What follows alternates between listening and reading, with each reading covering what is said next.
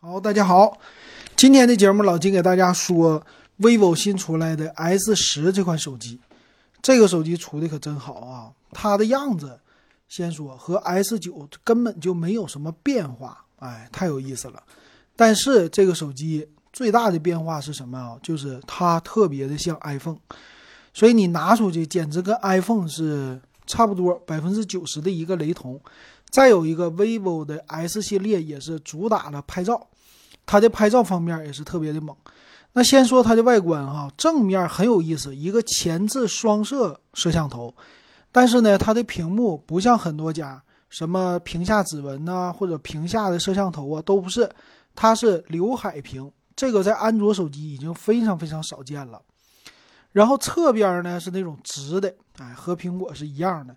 那背面也很猛，背面有三个摄像头，但最牛的是一亿像素，这就是它的特色了。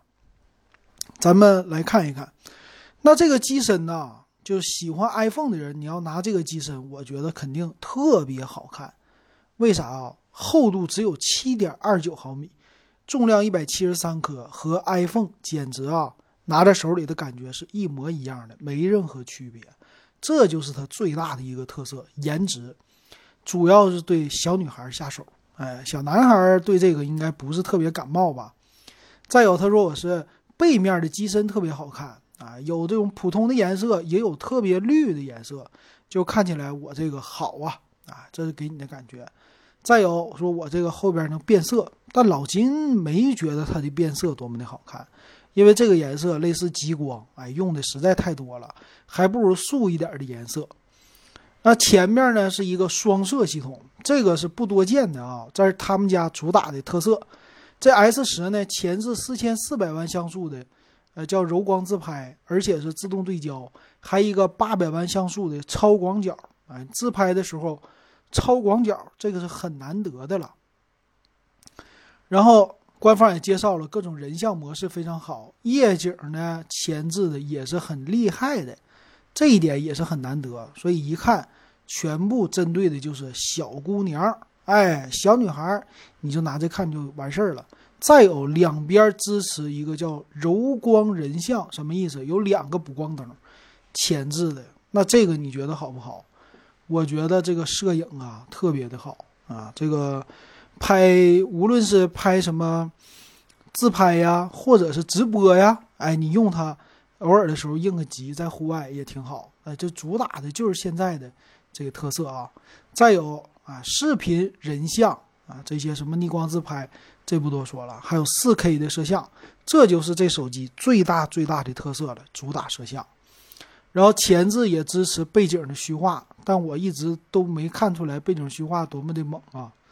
还有一堆滤镜，这不多说了啊。官方介绍了一大堆的模式。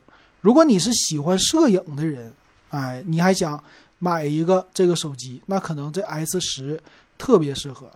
然后背面呢是一亿像素啊，主摄，这一亿像素呢支持的还是挺厉害的啊，呃，一点五二分之一英寸的一个大底，然后再有一个超广角的摄像头和一个微距的镜头，构成了后置三摄。这是 S 十的 Pro 版本，那普通的 S 十版本呢？它是主摄六千四百万像素，还是超广角和微距，啊，所以就差一个主摄，一个是一亿，一个是六千四百万，这是这两个人的区别。然后再看各种抓拍的模式也不说了，那处理器呢是天玑幺幺零零的处理器，内存呢它用的是哎闪存 UFS 三点一的，并且有叫内存融合的技术，十二 G 加四 G 的。这个是很多 vivo、OPPO 系列现在特别流行的一个内存融合的技术了。那天玑幺幺零零的处理器也是 OK 的，但是发热你稍微考虑一下，有可能会发热啊。那玩游戏那也不多说了，我们这手机也支持玩游戏，所以它给你的感觉好像是一个全能，特别的厉害。哎，想玩什么想用什么我全支持，这一点非常的难得啊，并且我看壁纸还是动态的。所以第一眼我看起来，呵，这就是一个安卓的小苹果啊！这手机，那来看详细参数有没有什么猫腻儿？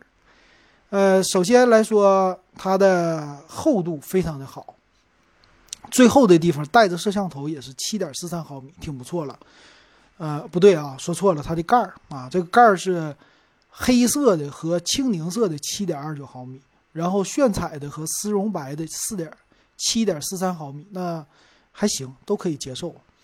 然后整机的重量也都比较轻啊，售价售价他这也说了啊，一会儿我再看吧。那再看处理器了，天玑幺幺零零的处理器，两个四核的大核，两个四核的小核，六纳米处理器，这个是 OK 的啊。那运行内存八个 G 的和十二个 G 两种，嗯，它并没有说是 LPDDR5 的，是 LPDDR4X 的内存，受制于售价的考虑吧。然后存储是 UFS 三点一。那充电呢是四十四瓦的一个充电也够，因为电池只有四千毫安，毕竟这个机器比较的轻薄嘛，对不对？然后再有它是六点四四的屏幕，这六点四四寸相对来说有点小啊，支持 HDR 十加 AMOLED 的屏啊，九十赫兹的刷新率啊，比较高的刷新率，屏占比百分之九十一点零四也还行。摄像头刚才给大家说过了，它。Pro 版和普通版唯一的差别就是后置那个主摄、前置什么的都是一样。那我感觉啊，你买普通版就行啊，因为这个一亿像素也不是想象中那么牛。然后再有，它支持屏幕的指纹解锁。那 WiFi 呢？支持？我看支不支持 WiFi 六啊？嗯，它没有说支持 WiFi 六啊，支持蓝牙五点二。官方没有说，那 WiFi 六估计是不支持，这一点很可惜啊。呃，其他功能没有了，看售价。售价普通版呗，啊，S 十的 Pro 的版本是十二加二五六的一个版啊，它这个是三千三百九十九，估计到顶了。啊，再有这个，我看都是十二加二五六的啊。OK，那我就。刚才介绍的时候，低配的版本我们看一下啊，